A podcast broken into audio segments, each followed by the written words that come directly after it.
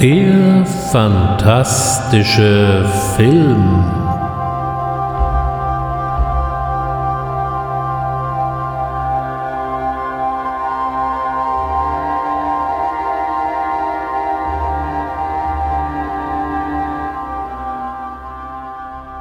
Herzlich willkommen zur Weihnachtsausgabe des fantastischen Films. Wer kennt sie nicht? Die alten Abenteuerfilme mit ihren wilden Kreaturen sowie Zyklopen, Riesen, feuerspeienden Drachen oder auch schwertschwingenden Skeletten. Mit all diesen Filmen verbindet sich vor allem ein Mann, Ray Harryhausen. Ich lade heute ein zu einem kleinen akustischen Streifzug durch sein Werk und seine Filme oder aber auch durch Filme, die durch seine Arbeit maßgeblich inspiriert wurden. Werfen wir heute doch mal einen Blick auf Sindbads siebte Reise, den Herrscher von Cornwall, Jason und die Argonauten, Sindbads gefährliche Abenteuer, Sindbad und das Auge des Tigers und natürlich am Ende noch auf den Kampf der Titanen, aber bitte von 1981 natürlich.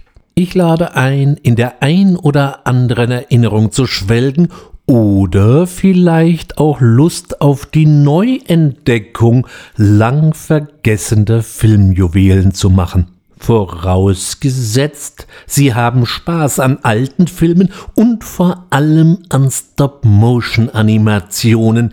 Da sah eben nicht alles so überperfekt und geleckt aus wie heute die modernen CGI-Schlachten, aber dafür verfügen diese Filme über einen wunderbar kindlich naiven Charme. Diese Episode erscheint heute am 24.12., also an Heiligabend. Und wenn, wann nicht jetzt, ist kindlicher Charme erlaubt. Also amüsieren wir uns doch einfach heute einmal ganz unschuldig.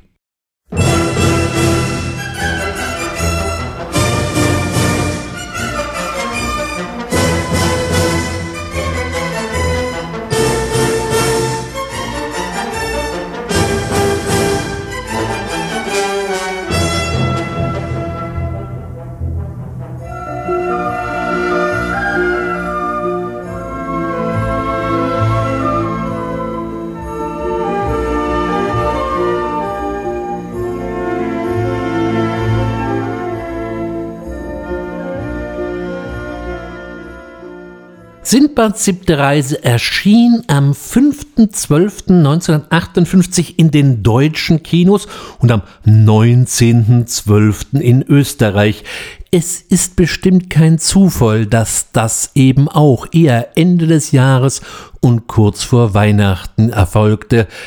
Die anderen Filme dieser Reihe erschienen übrigens auch oft eher so genau um diese Zeit. Jedoch bis der tollkühne Seefahrer auf der Kinoleinwand in wahrhaftig mythische Welten und Meere aufbrechen konnte, war es doch ein sehr, sehr langer Weg. Und an dieser Stelle sei jetzt erst einmal die Frage gestattet, wer war eigentlich dieser Ray Harryhausen? Harryhausen wurde 1920 in Los Angeles geboren und er hat später angegeben, dass es sozusagen einen Initiationsmoment für sein gesamtes Leben gab. Und das war ein Kinobesuch des damals gerade 13-jährigen alten Harry, nämlich King Kong. Was es da auf der Leinwand zu sehen gab, das war damals das absolute Nonplusultra an Tricktechnik und muss sich auch bis heute weiß Gott nicht verstecken. Für Klein Harry bedeutete dies die Welt und er verließ das Kino als ein anderer Mensch und war von Stund an davon beseelt, das will ich auch machen. Es blieb nicht nur bei der Idee, er fing auch sehr bald an, da die ersten Ideen umzusetzen und hatte Glück, dass seine Eltern ihn vor allem unterstützten bei den wilden Ideen seines Sohnes. Der Vater stellte erstmal die Garage zur Verfügung und die Mutter hat sich später als sehr begabte Miniaturenschneiderin erwiesen. Von diesen frühen Arbeiten sind noch vereinzelte Fragmente erhalten und auch wenn da so manches vielleicht ein bisschen ungelenk noch wirken mag, hier mal eine Frage an alle Kritiker, wann haben Sie denn Ihren letzten Dinosaurier animiert? Um seine künstlerischen und vor allem handwerklichen Fähigkeiten noch weiter zu optimieren, besuchte Harryhausen noch die Kunsthochschule in Los Angeles, was sich vor allem in seinen gezeichneten Entwürfen niederschlägt. Die sehen wirklich sehr beeindruckend aus. So ab 1941-42 gibt es dann die ersten von ihm professionell verwirklichten Projekte, das war zum Beispiel Tulips Will Grow unter der Regie von George Pell. Dieser wurde 1943 immerhin schon mal als bester animierter Kurzfilm für den Oscar nominiert, konnte sich aber nicht gegen die Disney Production The Führer's Face durchsetzen, in dem Donald Duck einen Albtraum durchlebte, in Nazi-Deutschland zu leben und dann Gott sei Dank aber in den USA erwacht.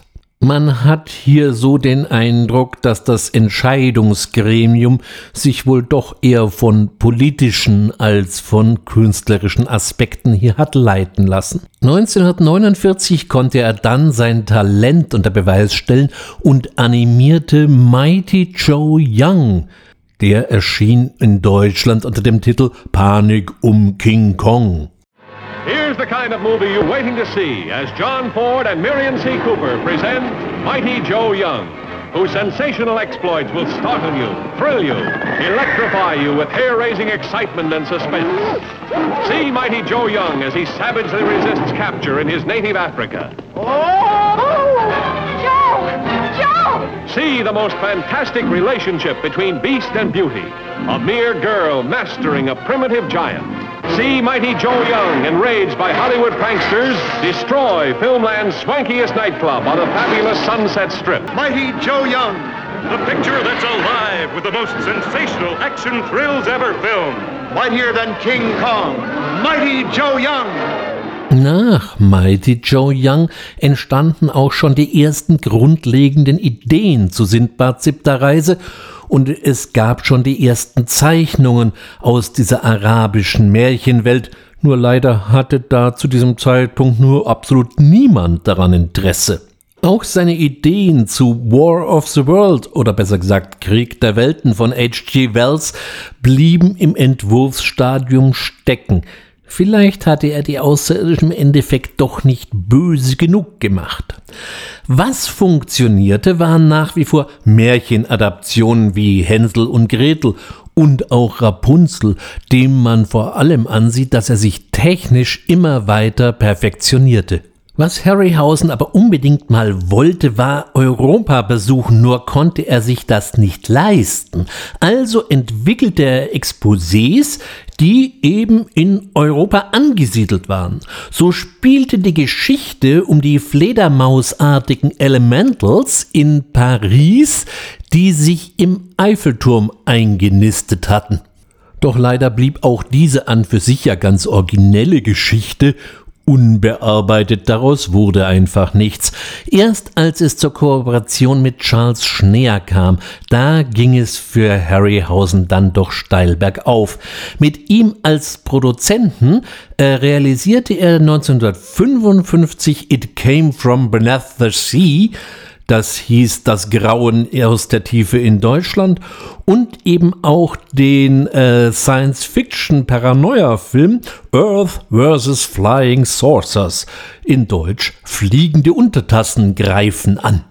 Die Filme sind übrigens bei weitem nicht so trashig, wie die Titel vermuten lassen. Die Schauspieler waren durchaus passabel ausgesucht und die Spezialeffekte für die damalige Zeit eben auch ganz hervorragend.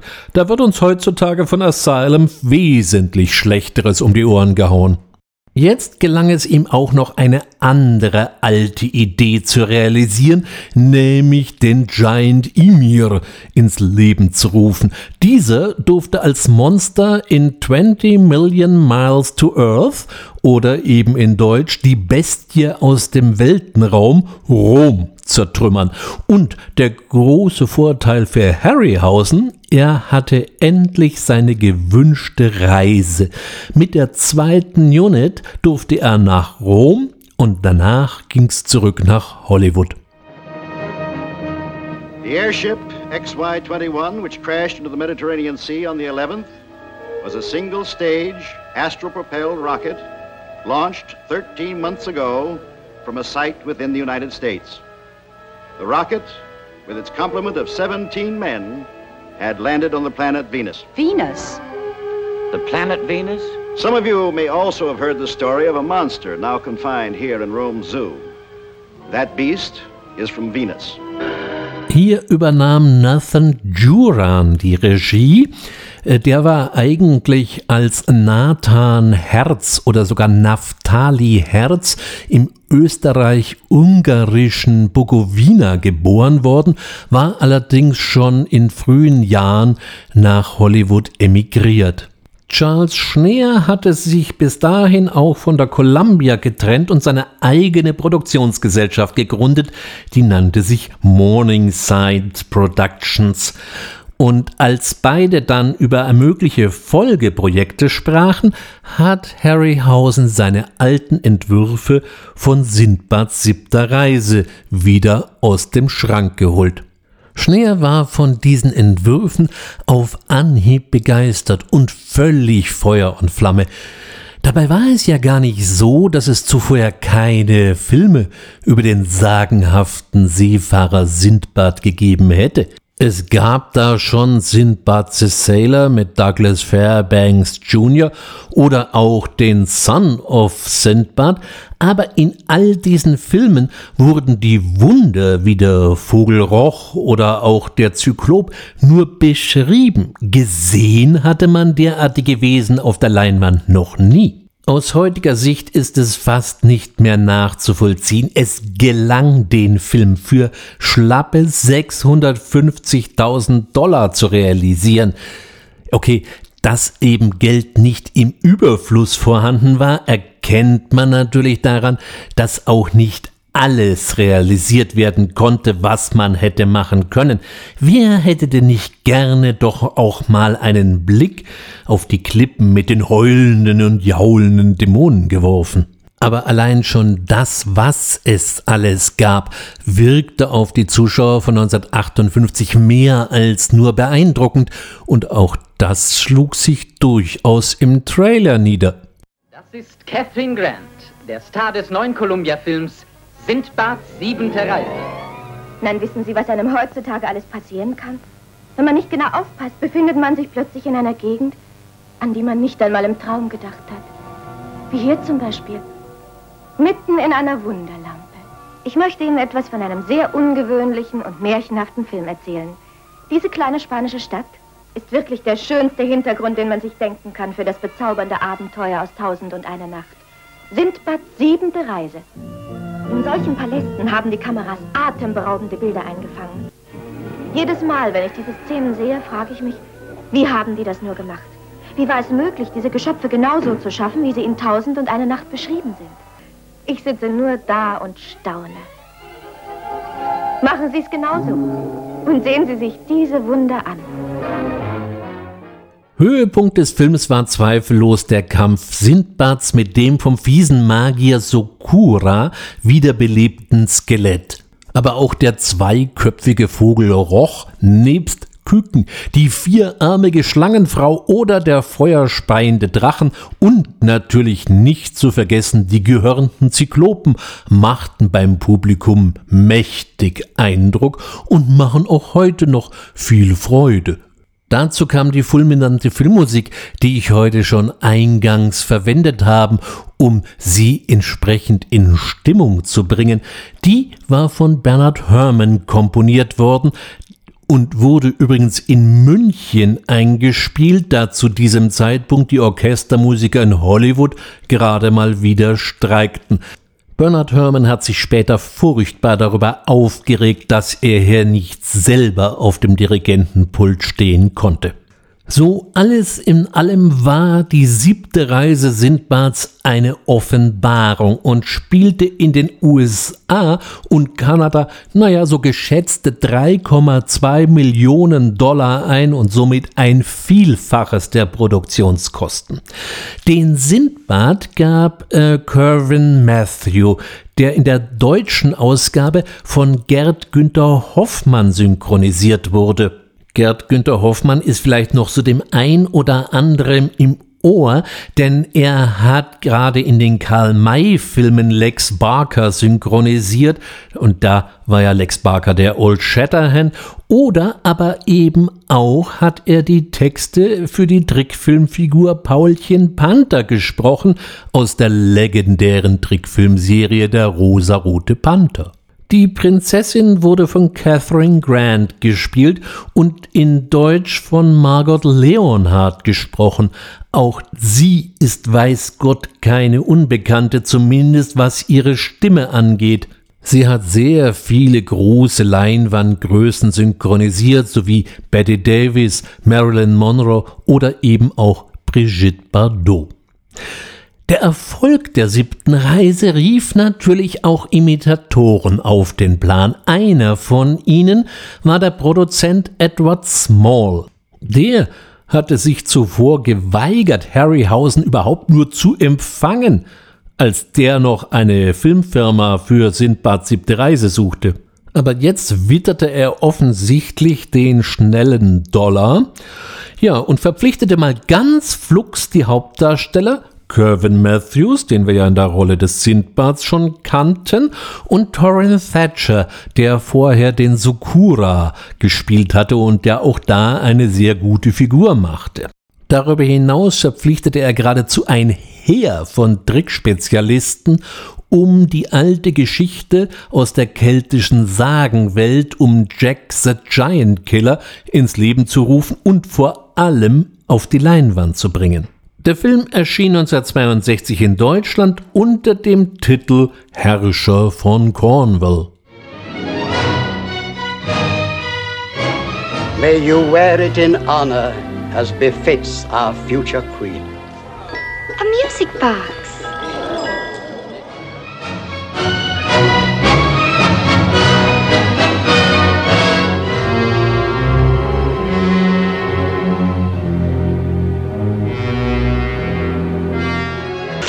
It's been years since giants were banished. Rise, Sir Jack. Hail to Sir Jack!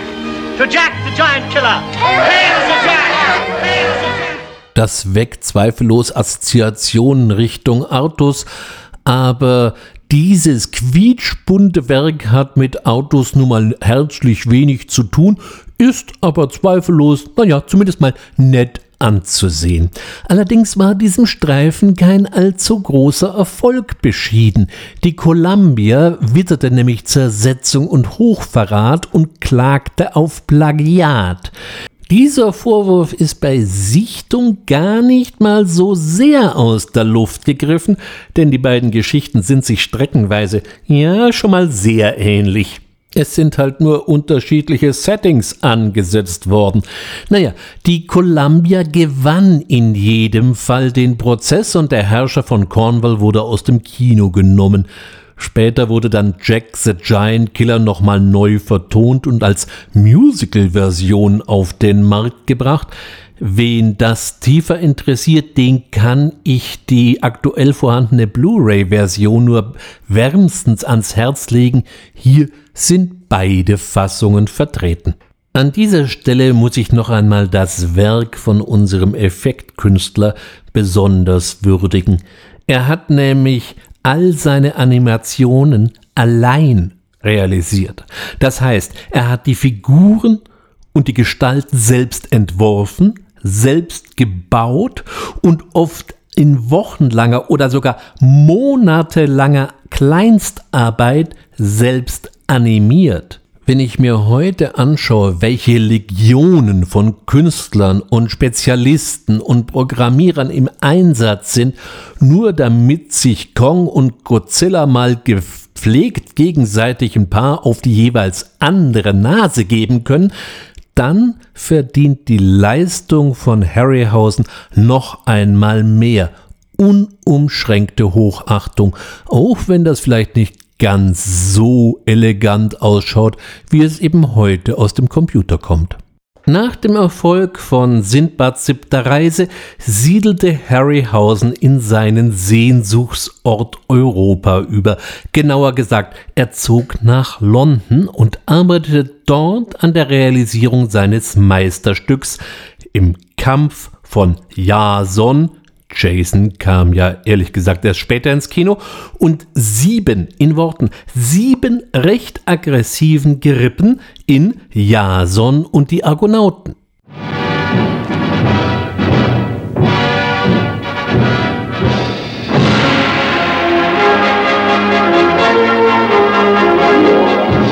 Jason und die Argonauten. Eine Schar unerschrockener Helden unternimmt eine Fahrt bis ans Ende der Welt.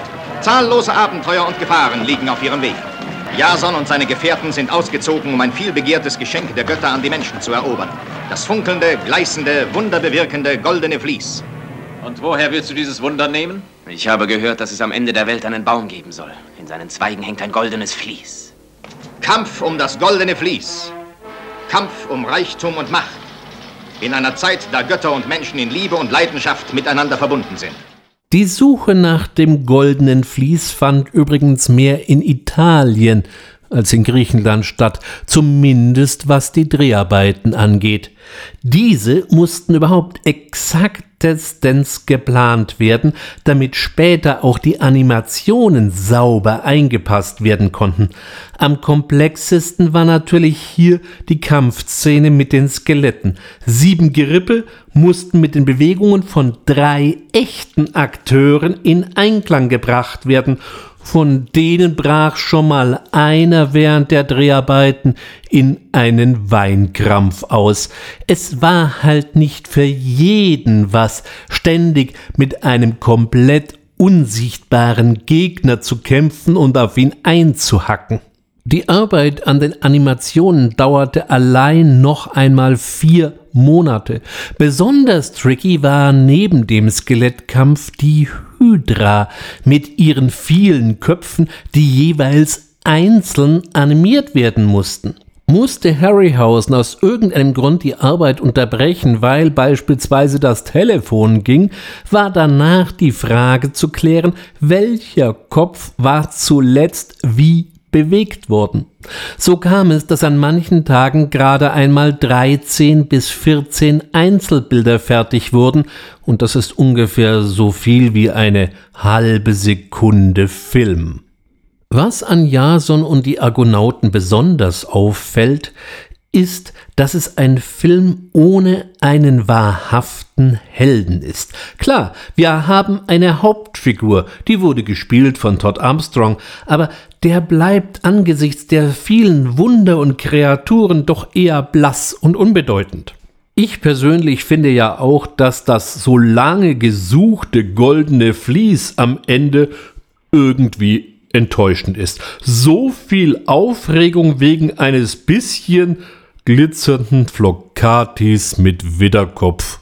Wenn ich an Jasons Stelle gewesen wäre, ich glaube, ich wäre enttäuscht gewesen. Nichtsdestotrotz ist der gesamte Film ein wunderbarer Klassiker, der am 20.12.1963 in den deutschen Kinos anlief. Die offizielle Premiere war bereits in den USA am 19.06.1963 erfolgt. Mit 2,1 Millionen Dollar fiel das Ergebnis etwas schwächer aus als Sindbad siebte Reise, was vielleicht eben auch daran lag, dass die Zuschauer schon recht reichlich mit Helden in Sandalen und kurzen Röckchen beglückt worden waren, und vielleicht wollte man diese Helden einfach nicht mehr sehen. Wer sich heute davon einen Eindruck vermitteln möchte, dem sei entweder die Blu-ray ans Herz gelegt oder man wirft einen Blick auf Netflix für den schnellen Stream. Zumindest gilt dies im Moment ich diesen Podcast einspreche. Wie lange der Film dann doch hier noch vorgehalten wird, das weiß der Anbieter allein und wahrscheinlich auch nicht genau. 1973 legte dann das Traumduo Charles Schneer und Ray Harryhausen den nächsten Sindbad-Film vor mit Golden Voyage of Sindbad oder eben in Deutsch Sindbads gefährliche Abenteuer und hier ging es wieder in den Orient. Sehen den Magier, den Meister der schwarzen Künste, den Großvezier mit Goldhelm und Maske, den Kampf des Zentauren mit einem Fabeltier und die sechsarmige Göttin Kali. Das alles in Sindbads gefährliches Abenteuer. Diesmal fällt unserem Helden sozusagen das Abenteuer direkt vor die Füße in Form eines goldenen Schmuckstücks, hinter dem natürlich wieder fiese Gesellen her sind, allen voran der Zauberer Kuros.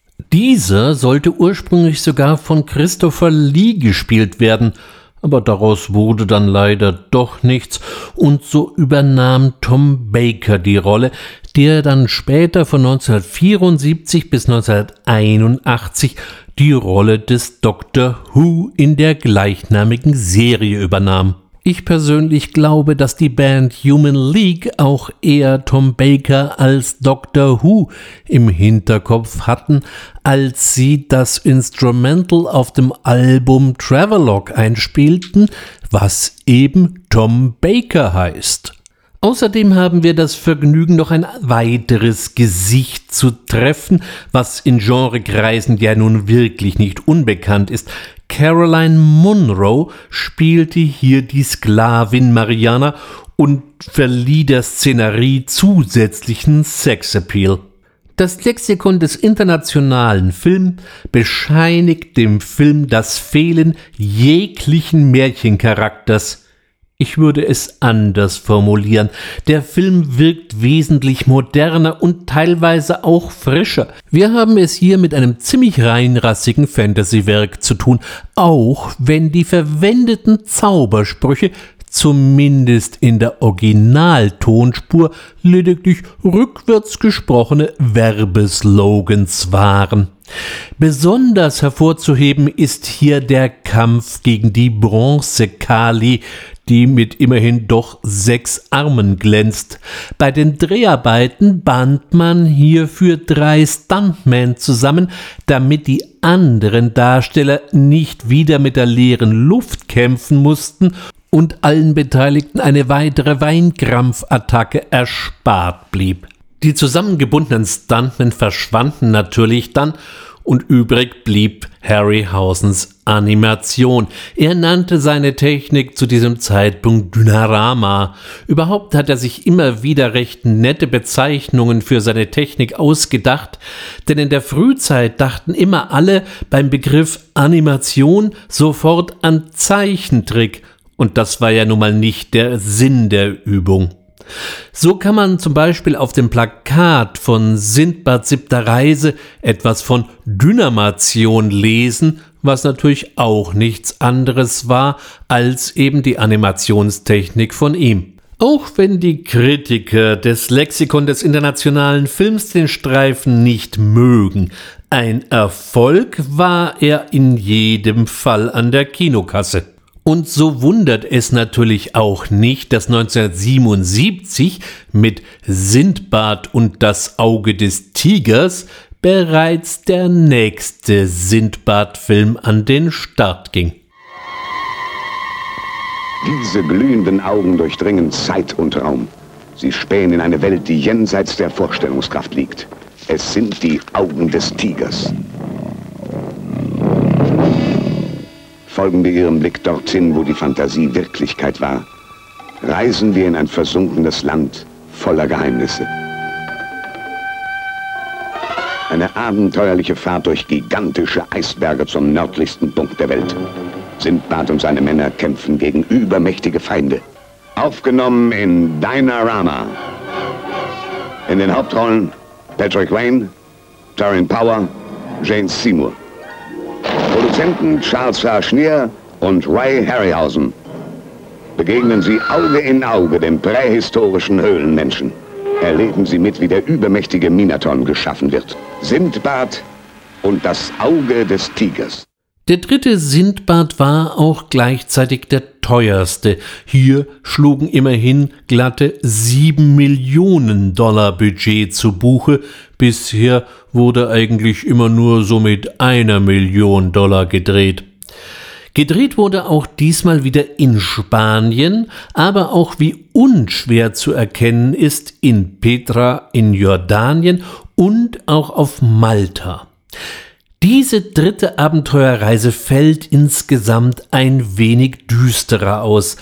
Das mag daran liegen, dass es unsere Helden diesmal in die arktischen Gefilde des sagenumwobenen Hyperboreas verschlägt. Auch die Verfolgung durch die Weltmeere ist deutlich dramatischer angelegt. Übrigens, der mechanische Minotaurus, genannt Minoton, war gar keine animierte Schöpfung Harryhausens, sondern da steckte der 2,21 Meter große Peter Mayhew drin. Der hat ebenfalls 1977 seinen internationalen Durchbruch gehabt, und zwar in einem Fellkostüm. Er spielte nämlich in Star Wars und allen nachfolgenden Teilen den Chewbacca. Auch der Sindbad wirkt hier ein wenig ernster.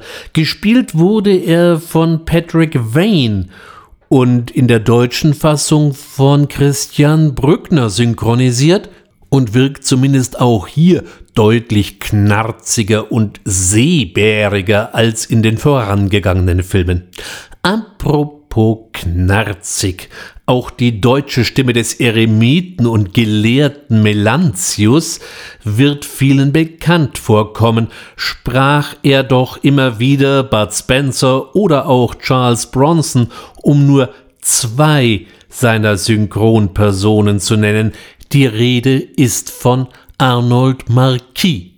Allein schon wegen diesen beiden macht der Film Spaß, auch wenn es durchaus Kritiker gab, die meinten, Harryhausen hätte sich im Auge des Tigers eigentlich nur noch selbst kopiert. Und es ist natürlich schon so, dass die etwas fleischlosen Kobolde am Anfang doch recht an die Gerippe aus Jason und den Argonauten erinnern. Das Rieseninsekt gab es auch schon mal in der geheimnisvollen Insel. Und der Troglodyt erinnert so ein bisschen an einen etwas menschlicheren Zyklopen, diesmal eben mit zwei Augen. Das mag ja alles auch so sein, aber es ist eben der Charakter, den er seinen Figuren immer wieder einhauchte, und so kann es eben schon mal passieren, dass man plötzlich am Ende beim Kampf vom Eiszeitriesen mit einem fulminant bösartigen Säbelzahntiger plötzlich unversehens mitfiebert. Sindbad und das Auge des Tigers ist auch eine der Sindbad-Filmen, die ehrlich gesagt bisher im Fernsehen noch nicht völlig zu Tode geritten wurden und so vielleicht dem ein oder anderen doch eher unbekannt geblieben sind. Hier einmal meine unumschränkte Empfehlung für den Film, denn allein die Idee mit der Arktis und den Eisbergen hat schon mal so einiges für sich. 1981 realisierte Ray Harryhausen sein letztes Projekt mit dem Kampf der Titanen. Provide him with suitable weapons. Weapons of divine temper. A helmet, a shield, a sword, Find and fulfill your destiny. The myth, the magic, the mystery, the majesty. Destroy Argos! Let loose the last of the Titans. Metro Goldwyn Mayer presents Clash of the Titans. The good, the evil, the danger, the daring. How may a mortal man face and defeat the Kraken. Clash of the Titans. Starring Harry Hamlin as Perseus, Judy Bowker as Andromeda, Burgess Meredith, Maggie Smith, Ursula Andress, Claire Bloom, Sean Phillips, Robeson, and Laurence Olivier as Zeus. Before history, beyond imagination. Clash of the Titans. Regie führte Desmond Davis und wieder ging es kreuz und quer durch die griechischen Mythologie der Götter, Geister und Dämonen. Dabei war allein die Besetzung nicht ganz ironiefrei. Lawrence Oliver gab den Zeus, Ursula Andres durfte die Aphrodite spielen. Und nicht zu vergessen die etwas sauertöpfische Hera, gespielt von Maggie Smith. Als Theaterinhaber Ammon trafen wir Meredith Burgess, der vor allem den Rocky-Fans als Boxtrainer in Erinnerung geblieben sein dürfte. Den jugendlichen Helden Perseus gab der junge Harry Hamlin, der damals selber noch ziemlich am Anfang seiner Karriere stand. Insgesamt nimmt sich der gesamte Kampf der Titanen zu keinem Zeitpunkt selber zu ernst. Und das ist eben auch gut so. Denn 1981 war Stop Motion schon ein bisschen aus der Zeit gefallen und das sieht man dem Film dann auch so ein bisschen an. Aber dadurch, dass alles doch hier sehr ironisch gebrochen wird, macht das Ganze trotzdem immer noch einen Heidenspaß. Und sind wir doch mal ehrlich, die Blecheule, die ist doch bis heute absoluter Kult. 2010 kam vom Kampf der Titanen ein Remake auf den Markt, das sich völlig Ironie und Spaß befreit gibt und unglaubliche Mengen Dramatik verbreiten will und das genau gelingt ihm nicht. Zwar gebe ich ja gerne zu, dass die Effekte und Bilder völlig auf der Höhe der Zeit daherkommen, aber es macht eben einfach keine wirkliche Freude, die Heldenreise des jungen Perseus zu begleiten. Da bleibe ich persönlich doch lieber beim alten Original. 1992 hat dann Ray Harryhausen einen Ehren-Oscar für sein Lebenswerk erhalten und ist schließlich am 7. Mai 2013 in London verstorben. So endet hier unser Streifzug durch die Dynarama- oder Dynamation-Filme des Ray Harryhausen. Jetzt mag der ein oder andere einwenden, ja Moment, aber da fehlen doch noch Filme. Was ist denn mit Caprona? Was ist mit der geheimnisvollen Insel? Was ist mit dem sechsten Kontinent? Und so weiter und so weiter.